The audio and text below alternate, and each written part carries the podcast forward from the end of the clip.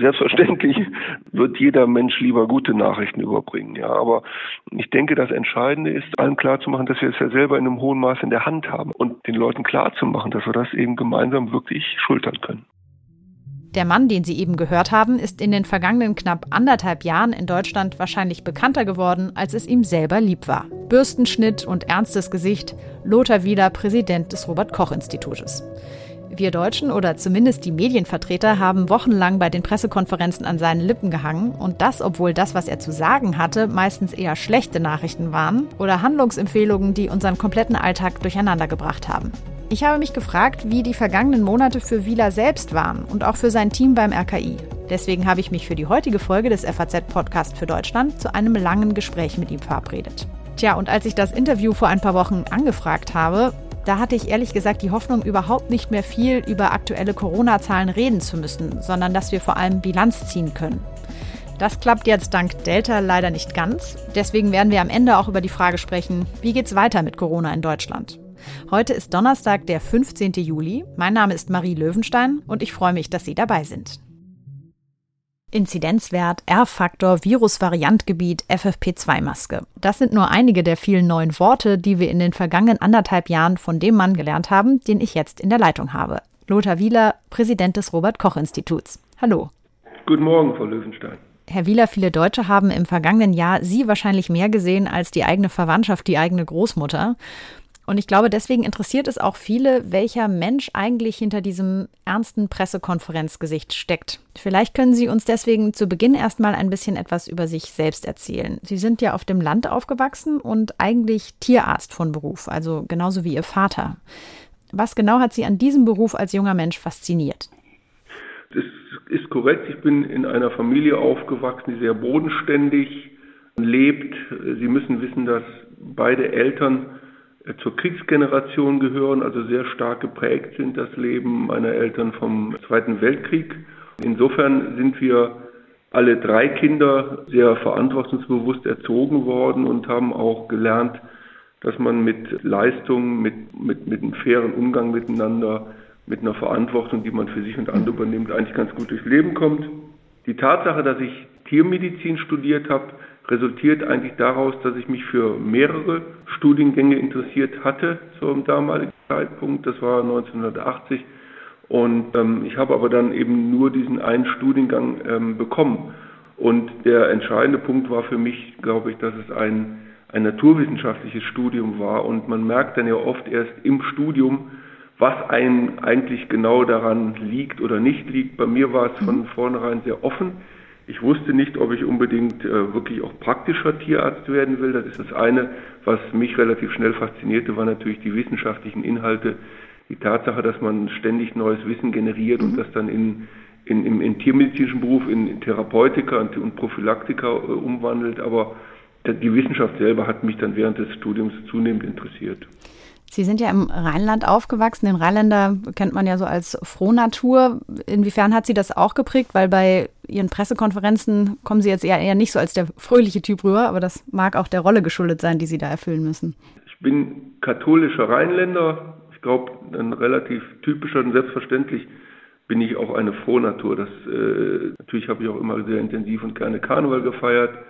Aber ähm, tatsächlich ist es natürlich so, dass ich in dieser Rolle in der ich jetzt bin als Präsident des Robert Koch Instituts, als einer Institution, die wirklich sehr viel Wissen und sehr viel fundiertes Wissen vor allen Dingen vorhält und versucht, das in die Öffentlichkeit zu bringen, ist das natürlich klar, dass ich dort in erster Linie ähm, das tue und zwar mit Verantwortung und, und auch Anstrengung. Äh, unser Haus möchte einfach sachlich informieren. Die Basis unseres Erfolges ist wirklich eine seriöse Wissenschaft und auch eine gewisse Unaufgeregtheit. Und ich denke, das erwarten die Menschen von uns und dessen sind wir uns bewusst und so machen wir auch unsere Aufgaben seit, seit vielen Jahrzehnten. Sie sind dann später auf die, von der Tiermedizin auf die Mikrobiologie umgeschwenkt und dann irgendwann Präsident des RKI geworden. Wie kam es zu diesem weiteren Weg? Ich war dann 17 Jahre Universitätsprofessor und dann ergab sich eben die Gelegenheit, dass die Stelle des Präsidenten am RKI frei wurde. Und dann bewirbt man sich da. Also man, hält, man erhält dort keinen Ruf, sondern man bewirbt sich und da gab es ein kompetitives Bewerbungsverfahren und dann hat man mich eben ausgewählt. Und der entscheidende Grund war folgender. An den Universitäten hat man natürlich eine große Wirkmacht, man kann Grundlagenforschung machen und man, man kann sehr, sehr viele Dinge voranbringen. Vor allen Dingen eben die Ausbildung der Studierenden ist natürlich eine, eine große Erfüllung, wirklich. Aber man hat natürlich nicht so viel Wirkmacht, wenn es um die Umsetzung von Maßnahmen geht. Und dadurch, dass ich eben insgesamt dann fast 30 Jahre lang im Bereich der Infektionskrankheiten Erfahrungen gesammelt habe und mich vor allen Dingen äh, schwerpunktmäßig mit Krankheiten befasst habe, die von Tier auf Mensch übertragbar sind, aber auch von Mensch auf Tier übrigens, also den sogenannten Zoonosen, habe ich mhm. äh, und, und mehrere Forschungsverbünde geleitet, habe mich auch intensiv mit, mit Tierseuchenbekämpfung, mit solchen Epidemiologie überhaupt befasst habe sah ich mich eigentlich als kompetent, dieses, dieses Amt auszuführen und habe mich dann eben dort beworben. Und, und der entscheidende Unterschied ist eben, dass man hier wirklich implementieren kann. Also man macht ja Empfehlungen, die dann auch in eine Aktion münden. Und das ist natürlich eine, eine ganz große Herausforderung. Und äh, dafür sollte man aber wirklich zum einen genügend Erfahrung haben, zum anderen aber auch eine bestimmte Bodenständigkeit, um eben nicht auf kurzfristige äh, Topics immer zu springen oder schnell mal eine kleine kurzen Karriereschritt machen zu wollen, sondern hier geht es wirklich um eine fundierte, langfristige Arbeit, die dann dazu führt, dass man langfristige Konzepte umsetzt. Als Sie den Job angenommen haben oder als er Ihnen dann angeboten wurde, wenn Sie jetzt gewusst hätten, wie viel Sie da mal in der Öffentlichkeit stehen müssen, hätten Sie sich dann auch dafür beworben? Ich denke, dass das natürlich Teil des Jobprofils ist, denn äh, Krisen gab es ja auch schon vor Corona. Erinnern Sie sich nur an H1N1, mhm. die sogenannte Schweinegrippe oder auch die Vogelgrippe oder EHEC. Das war, denke ich, der Ausbruch, der wahrscheinlich am meisten Menschen längere Zeit betroffen hat, damals als über diese Sprossen Menschen mhm. infiziert wurden durch kontaminierte ja. Lebensmittel. Also das, das weiß man schon. Das ist schon Teil des Jobprofils und dessen muss man sich bewusst sein. Dass das in der Intensität und in dieser Länge ist, das weiß man zwar, sage ich jetzt mal rein, rein intellektuell, äh, weiß man, dass es eine Pandemie geben wird irgendwann mal, aber selbstverständlich äh, kann man das so nicht vorausahnen und dass das ein Geschehen ist, das dann so viele Monate andauert und diese gesamtgesellschaftlichen Auswirkungen hat, das kann man sich so natürlich nicht vorstellen. Mhm. Wie können wir uns denn einen typischen Arbeitstag zur Hochzeit der Pandemie bei Ihnen vorstellen? Wie lief das denn da ab? Oder wie läuft das noch ab? Ja, also das ist zum einen natürlich ein langer Tag, der fängt früh an und der äh, endet spät und ein Tag, der mit sehr vielen Telefonkonferenzen, mit Krisengesprächen, mit dem Gesundheitsminister und seinen engsten Mitarbeitern, Abteilungsleitern, Fachkräften, äh, immer wieder neue Informationen, die ausgewertet werden müssen, kurzfristige äh, Erstellung von Empfehlungen, kurzfristige Entscheidungen, wenn man eben sehr schnell reagieren muss. Das kann man aber tun, wenn man genügend kompetente Fachleute um sich herum hat. Das ist das Entscheidende. Und vor allen Dingen aber ist es so, dass man natürlich offen sein muss für andere Meinungen. Man muss immer wieder abwägen. Und, und ähm, das heißt also, man muss immer noch in der Lage sein, zuzuhören. Aber irgendwann gibt es einen Punkt, wo man Entscheidungen halt treffen muss und die, die muss man dann auch äh, mit, mittragen. Aber wie gesagt, eine, eine hohe Arbeitsdichte, Intensität, Flexibilität. Mhm. Ja, man muss halt auch dann es ist ganz gut, wenn man halbwegs gesund ist. Sonst ist das etwas schwer, teilweise äh, durchzustehen. Tage, wo man teilweise zehn Stunden am Tag nur in Videokonferenzen war, was natürlich sehr, sehr anstrengend ist, weil das äh, mhm. eine, eine Menge Konzentration erfordert.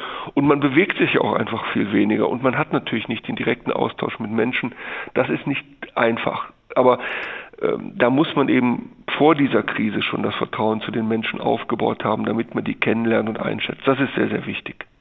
Hatten Sie denn durch die Pandemie oder durch, die, durch den Mehraufwand, den Sie dann natürlich im Robert-Koch-Institut hatten, auch viele neue Mitarbeiter, die Sie dann unter Pandemiebedingungen einarbeiten mussten?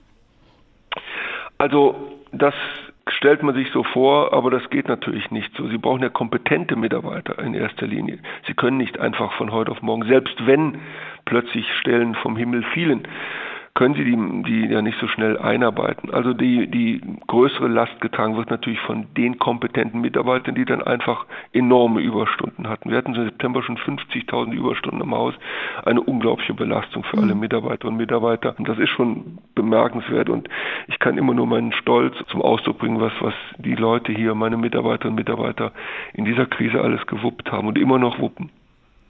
Würden Sie sagen, rückblickend, dass das RKI personell gut genug aufgestellt, gut genug vorbereitet war auf die Situation? Weil Sie jetzt gerade sagten, man kann eigentlich in einer akuten Pandemiesituation niemanden neu einarbeiten, da ist dann gar nicht die Zeit dafür. Waren denn vorher genug Menschen da, genug Personal da?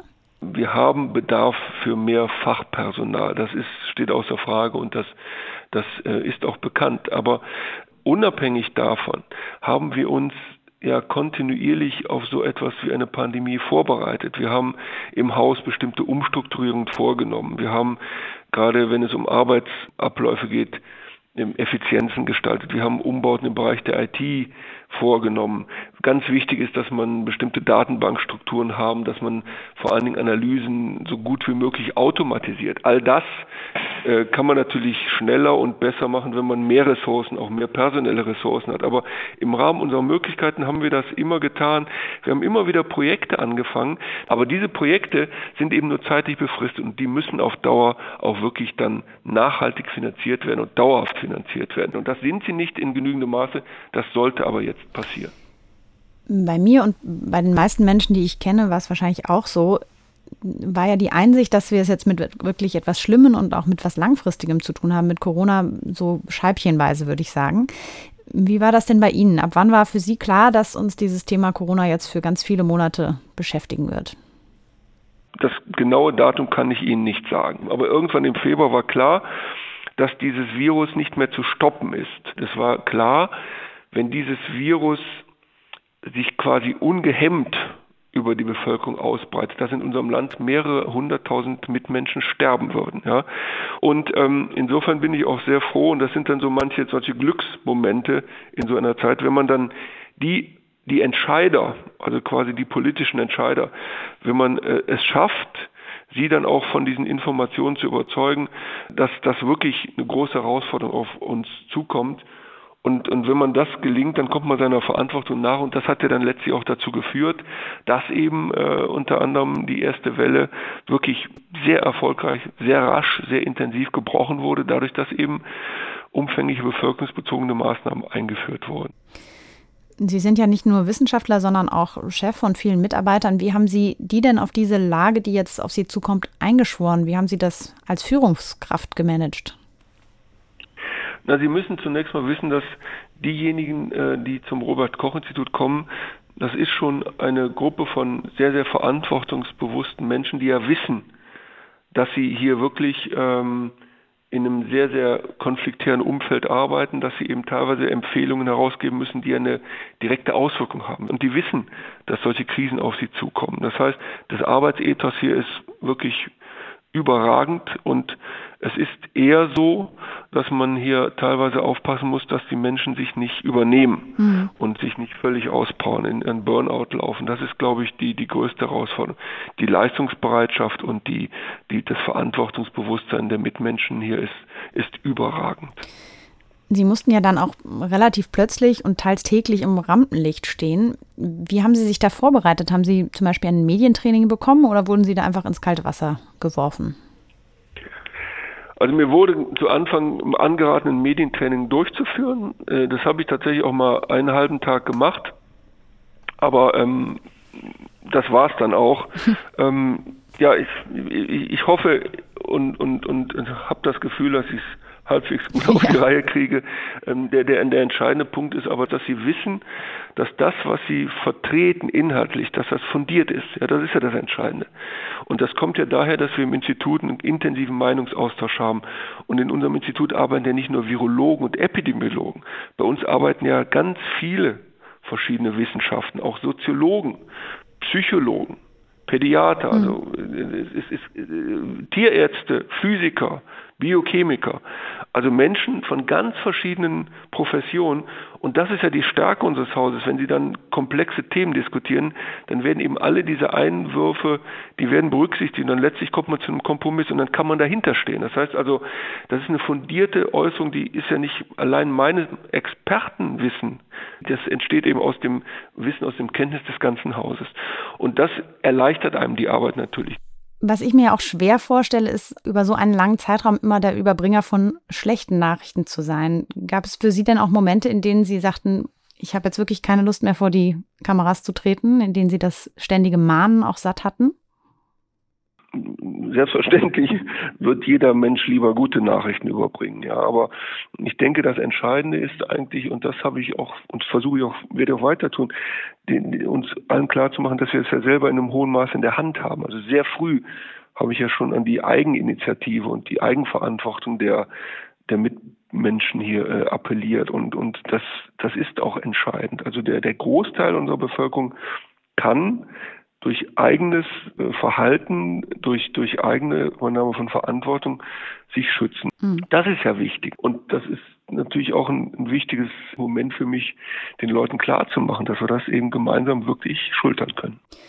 Haben Sie sich denn teilweise von der Politik vielleicht auch ein bisschen im Stich gelassen gefühlt? Zum Beispiel, wenn sich jetzt die Ministerpräsidentenkonferenz mal wieder nicht auf einheitliche Regeln einigen konnte, wo teilweise auch Politiker das so ein bisschen genutzt haben, um sich selbst hervorzutun mit besonders lockeren Regeln zum Beispiel. Was macht das mit einem, wenn man immer mahnt und dann das teilweise auch nicht eingehalten wird? Naja, das kennen, ich, ich weiß, Sie hören sich noch sehr jung an von Löwenstein, aber wenn Sie Kinder haben, dann ist das gar nicht so ungewöhnlich, dass das nicht immer auf einen gehört wird oder im, im normalen Umfeld. Das ist doch völlig normal. Das freut einen nicht.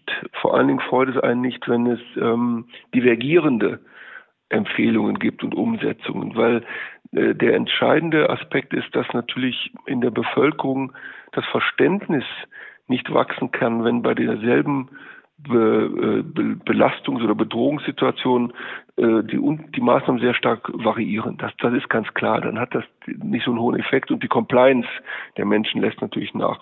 Aber es, das ist ja nicht meine Aufgabe, mich selber darüber zu identifizieren oder darüber zu charakterisieren, dass meine Maßnahmen dann von Politikern mehr oder weniger gemacht werden oder nicht gemacht werden, sondern meine Aufgabe ist es, rational nach bestem Wissen und Gewissen faktenbasiert diese Empfehlungen zu geben. Und wenn ich mich jetzt in den da hineinversetzen würde, dass ich quasi auch noch die Umsetzung der Empfehlung als meinen Auftrag sehe, dann würde ich wahrscheinlich auf Dauer psychisch krank. Und das möchte ich nicht werden. Insofern ähm, richte ich mich wirklich hier sehr klar nach meinem Auftrag und den möchte ich nach bestem Wissen und Gewissen erfüllen. Sie haben ja wahrscheinlich sowohl Sie als auch Ihr Personal oder Ihre Mitarbeiter auch nicht nur positive Reaktionen bekommen auf Ihre Empfehlungen. Teilweise sogar gab es, glaube ich, Drohungen und ähnliches. Wie sind Sie damit umgegangen und was waren das für Situationen, die, mit denen Sie da konfrontiert wurden als Team? Also die äh, tatsächlich ist das so, ja. Ich, ich habe das auch schon mal gesagt, ich äh, schäme mich teilweise wirklich für äh, manche Mitmenschen, mit welchen wirklich zersetzenden, beleidigenden und, und, und wirklich äh, unerträglichen Beschimpfungen, die einen überziehen, sei es im Te am Telefon, sei es per E-Mails. Es ist wirklich bemerkenswert und wirft teilweise wirklich Abgründe äh, auf. Ich muss allerdings sagen, dass zum einen man gar keine Zeit hat, sich damit zu befassen, wenn man ja eben kontinuierlich mit Lösungen äh, befasst ist, die diese Pandemiebekämpfung angehen. Ähm, ich muss hier ein großes Lob insbesondere an meine Mitarbeiter und Mitarbeiter wiedergeben. Gerade diejenigen, das sind dann vorwiegend jene in der Pressestelle. Es geht natürlich allen Mitarbeitern mehr oder weniger in, so, aber vorwiegend die in der Pressestelle, die ja dann teilweise Telefondienst machen und dann mit diesen Personen direkt konfrontiert werden. Und das ist eine hohe psychische Belastung. Und das ist ähm, enorm, wie das weggesteckt wurde. Zu mir selber ähm, ist das zwar indirekt gedrungen, ich bin auch drei, vier Mal ähm, draußen angesprochen worden von Menschen, die eine gewisse Aggressivität ausstrahlen, aber de facto gab es nie einen kritischen Moment und ich weiß, dass wir nach bestem Wissen und Gewissen und faktenbasiert arbeiten. Insofern muss man das eben einfach aushalten. Wir haben jetzt viel über die Herausforderungen gesprochen, die Sie hatten. Welche Momente in den vergangenen Monaten waren denn vielleicht auch besonders schön, besonders erfüllend? Naja, die Momente, wo man merkt, dass man durchgedrungen ist mit seinen, ähm, mit seinen Wünschen oder Empfehlungen und dass man äh, mit Argumenten überzeugen können hat, um, um andere dazu zu bringen, dass sie bestimmte Dinge tun. Ich glaube, die, die erfüllendste Zeit war wirklich dieses Frühjahr, als eine unglaublich hohe Solidarität in unserem Land war. Also, also das durch, vergangene Frühjahr, 2020. Ja, das vergangene Frühjahr. Genau, 2020. Also dieser erste sogenannte Lockdown. Da war ein so großartiger Konsens, auch in, in allen politischen Parteien, in ganz vielen verschiedenen Gruppen der Bevölkerung, Das war toll und da hat man gemerkt, dass, dass unsere Gesellschaft funktioniert, dass wirklich, wenn ein, ein Problem auf uns zukommt, dass wir wirklich in der Lage sind, gemeinsam solidarisch zu handeln. Das war, glaube ich, für mich mit der schönste Moment, muss ich sagen. Und äh, großartig war natürlich der Moment, als tatsächlich der Impfstoff zugelassen wurde. Ja. Damit hätte ich niemals gerechnet so früh. Das ist eine großartige Erfolgsgeschichte.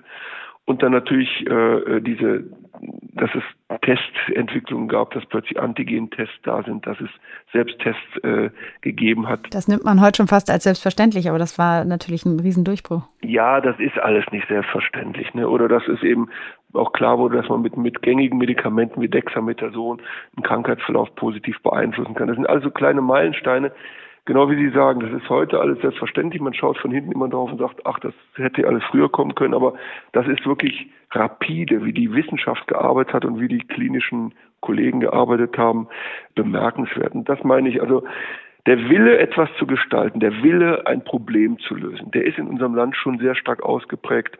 Und das äh, macht einen glücklich.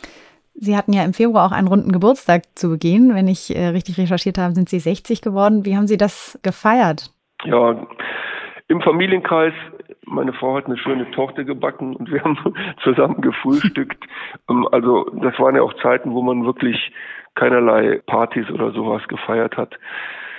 Das unaufgeregt. Aber wir haben uns vorgenommen, dass wir das irgendwann nochmal nachfeiern. Ich glaube, es geht vielen Leuten.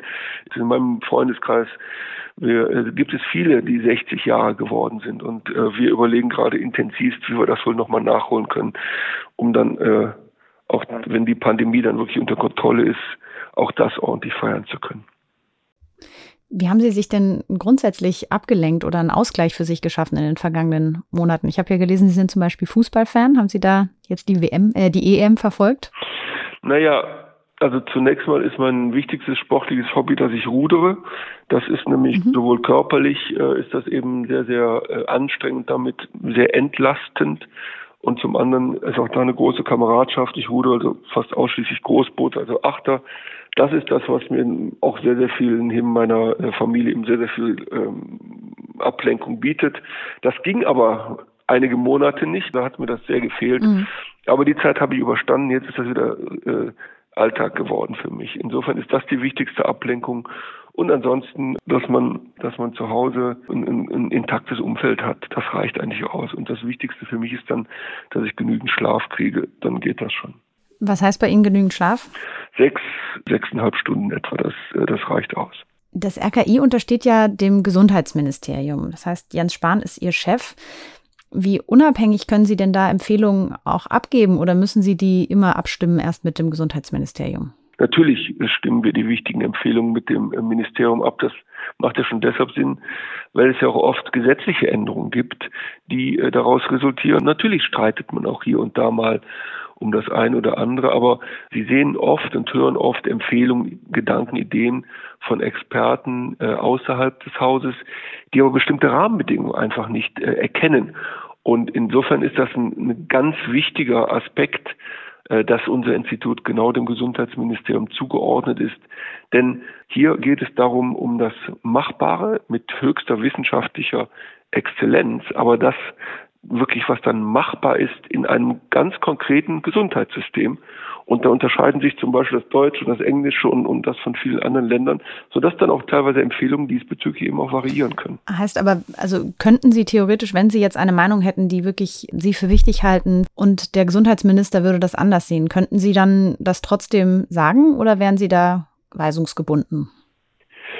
Na, wie gesagt, ähm, diese Dinge werden ausdiskutiert und die Empfehlungen werden dann entsprechend rausgegeben. Ja, also theoretisch ja, theoretisch könnte das gemacht werden, aber niemand wäre so äh, unklug und würde das tun, weil es ja eben gegen die fachlichen äh, Erkenntnisse ist und das, das zahlt sich auf Dauer ja nicht aus. Das wäre ja verantwortungslos. Ich frage deshalb, weil eins, was Ihnen ja auch zwischendurch vorgeworfen wurde, war, dass zum Beispiel zu Beginn nicht empfohlen wurde, medizinische Masken zu tragen, einfach aus dem Grund, dass es vielleicht keine gab in dem Moment wo sich manche Menschen dann so ein bisschen, ja, ich will jetzt nicht sagen hintergangen, aber doch verwirrt gefühlt haben, dass da die Empfehlung dann erst nicht kam und dann doch.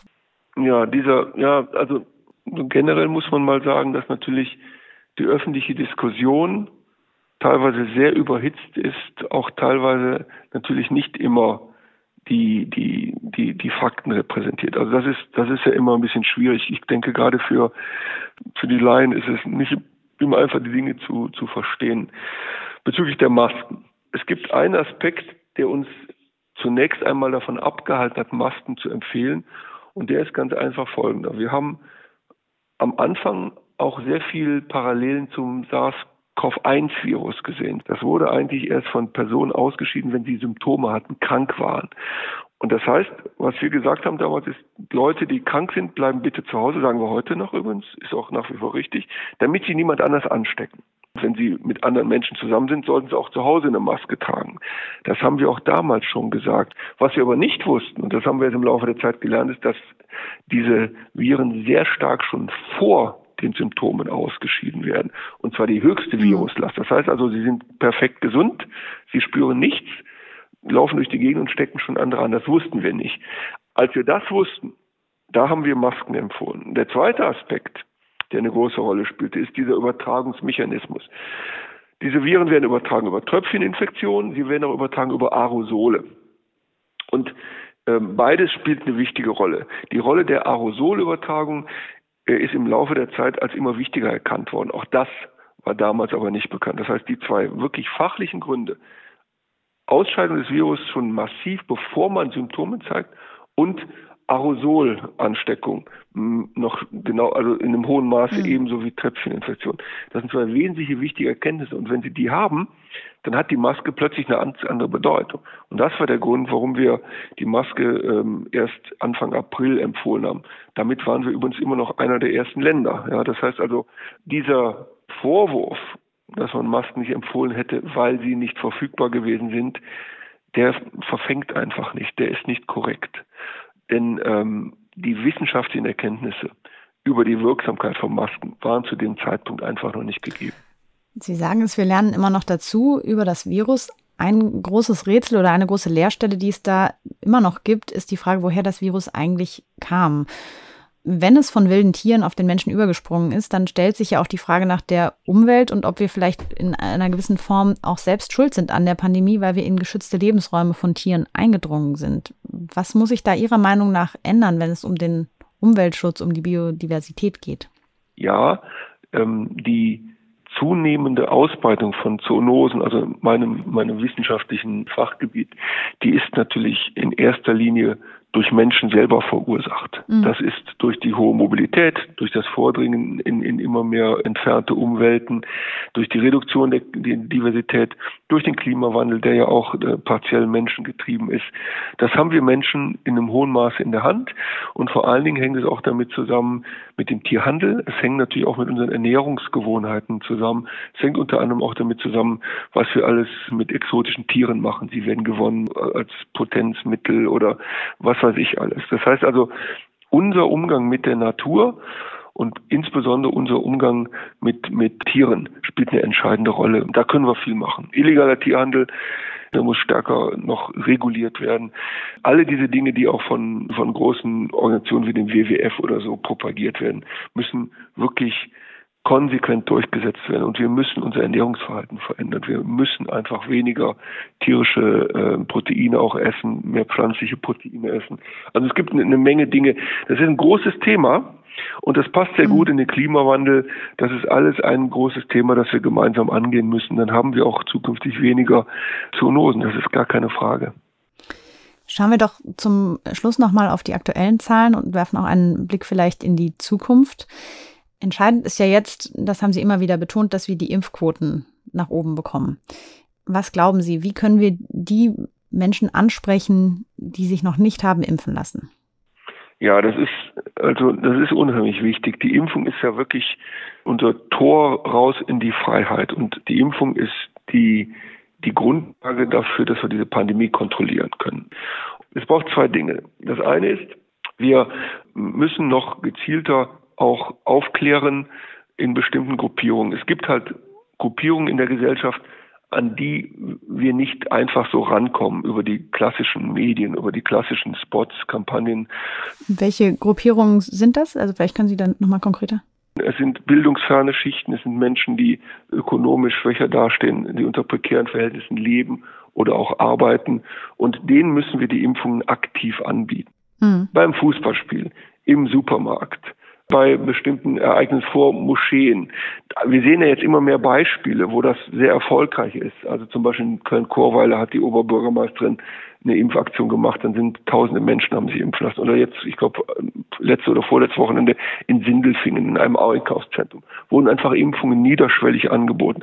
Und dann nehmen die Leute die Gelegenheit. Ist nicht jeder geht zum Hausarzt. Ja, das, das, es gibt einfach eine Gruppe. Äh, ich gehe auch davon aus, dass viele Studierende zum Beispiel überhaupt keinen Hausarzt haben. Dann sollte die Impfung eben auch an die Universitäten kommen. Sollten die Universitäten dafür sorgen, dass sich die äh, Studierenden auf dem Campus impfen lassen und so weiter.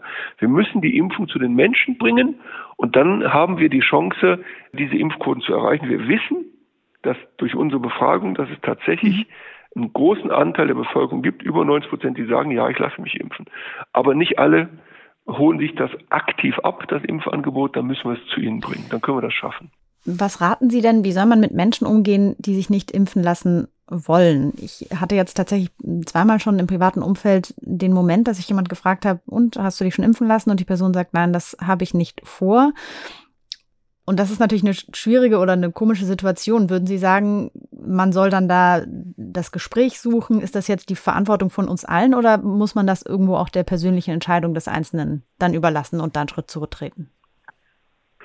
Also es gibt einen sehr kleinen Teil, der liegt so bei zwei, vier, sechs Prozent, je nachdem, die wirklich regelrechte Impfgegner sind das sind Menschen, die haben aus bestimmten Gründen, sind sie auch nicht zugänglich Argumenten.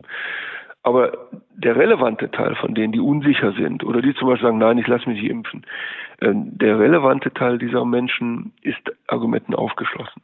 Das heißt also hier eine sachliche Auseinandersetzung, Abwägen von Pros und Cons, auch ähm, nochmal klar machen, dass wir durch diese Impfung nicht nur uns selber schützen, sondern dass wir damit ja auch einen Gemeinschaftsschutz haben. Also diese, diese, ähm, diese, diese Komponente der Solidarität mit den anderen Menschen. Ähm, es gibt eine Reihe von, von Menschen, die diesen Argumenten offen gegenüberstehen. Aber die muss man einfach sachlich und, und ehrlich und offen aufklären. Das ist das, was ich in meinem ganzen Leben gelernt habe.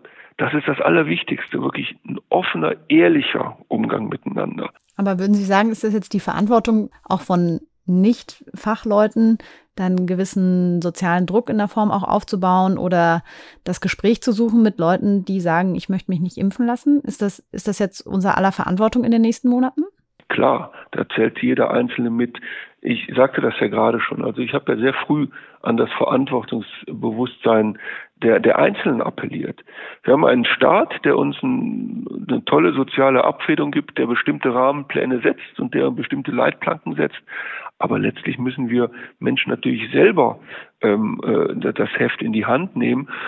Aber es gibt eben manche, die können das nicht und die brauchen unsere Solidarität. Selbstverständlich erwarte ich, dass man eine offene Diskussion auch über das Pro und Con von, von Impfungen hat. Und das sollte in alle Familien reingetragen werden. Gibt es denn Bereiche, wo Sie sagen würden, eine Impfpflicht, also so wie in Frankreich jetzt zum Beispiel für das Gesundheitswesen beschlossen, macht Sinn? Oder würden Sie sagen, das macht nirgendwo Sinn? In unserem Land ist es so, das wissen wir aus unseren Erfahrungen, aus unseren Daten und zwar den aktuellen Daten, dass in unserem Land die Impfbereitschaft sehr hoch ist. Das heißt, mit Argumenten und mit einem niedrigschwelligen Zugang zu Impfungen können wir diese Impfquoten erreichen, die notwendig sind, um die Pandemie zu kontrollieren. Wenn wir mal den Blick weiten und auf andere Länder schauen, wo das Infektionsgeschehen ja viel, viel größer ist, würden Sie auch sagen, wir müssten mehr teilen, was unseren Impfstoff angeht zum Beispiel, damit das nicht auf uns zurückkommt mit weiteren Mutationen zum Beispiel? Spenden wir genug Impfungen? Wenn ich richtig informiert bin, gibt äh, die EU mehr als die Hälfte der in der EU produzierten Impfstoffe werden ans Ausland gegeben. Es ist eine schwierige Diskussion. Wir geben, denke ich, sehr, sehr viel. Wir müssen vor allen Dingen dafür Sorge tragen, dass Kapazitäten in bestimmten Ländern erhöht werden, damit zukünftig einfach mehr Impfstoffe vor Ort produziert werden können. Ich weiß, dass wir inzwischen mehr Impfstoff in unserem Land haben, als wir benötigen. Das heißt also, wir können momentan jeden impfen, der geimpft werden will. Und das, was nicht gebraucht wird, sollte natürlich so schnell wie möglich dann auch anderen Ländern zur Verfügung gestellt werden. Eine große Diskussion, und Sie hatten es im Gespräch mit der Kanzlerin und mit dem Gesundheitsminister angesprochen, ist ja die Frage, welche Relevanz die Inzidenz, also die Fallzahlen jetzt überhaupt noch haben als Kennzahl.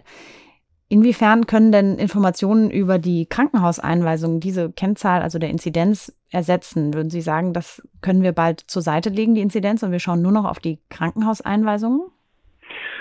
Also das ist so eine Diskussion, die wirklich ein, eine überhitzte Diskussion, die sicher nicht von Fachleuten getrieben wird, um das mal ganz deutlich zu sagen. Die mhm. Inzidenz hat immer noch eine extrem wichtige Bedeutung.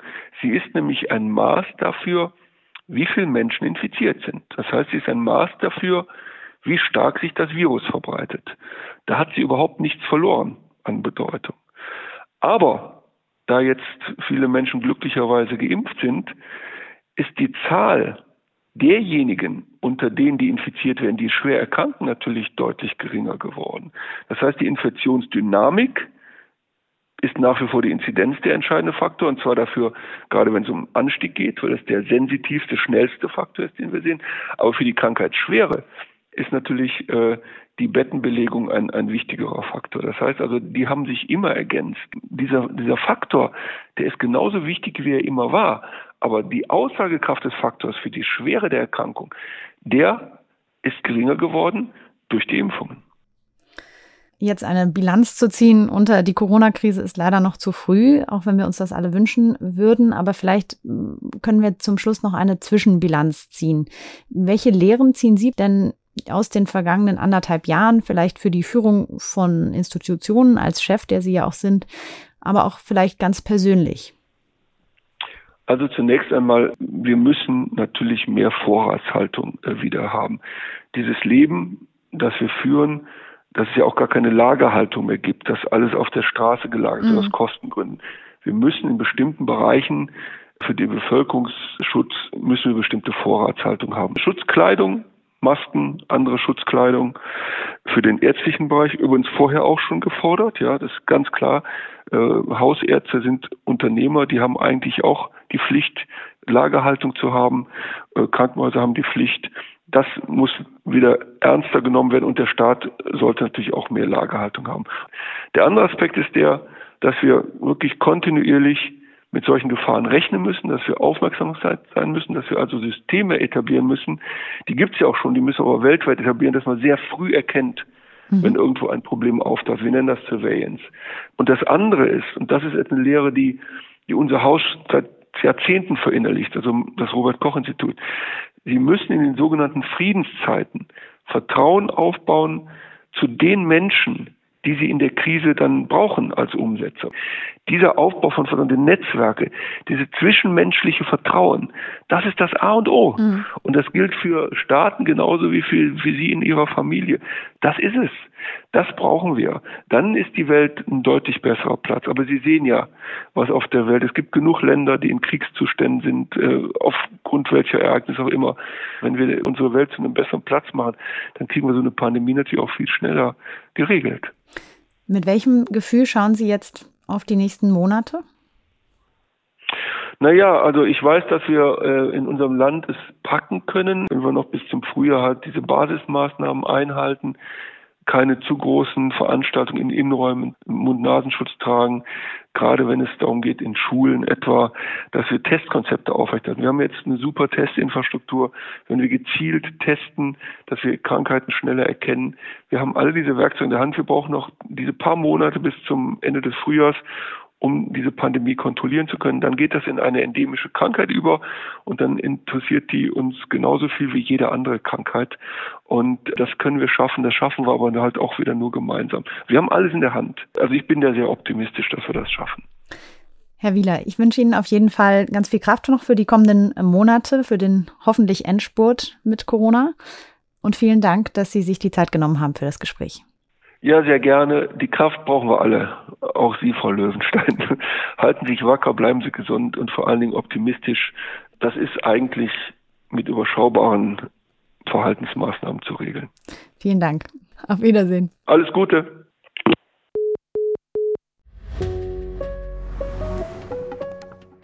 Das war es für heute mit dem FAZ-Podcast für Deutschland. Heute mal mit einem längeren, ausgeruhten Interview. Für solche wollen wir uns in den Sommermonaten, in denen es traditionell politisch etwas ruhiger zugeht, immer mal wieder Zeit nehmen. Morgen erwartet Sie mein Kollege Andreas Krobock, dann wieder mit einem aktuellen Thema. Danke fürs Zuhören.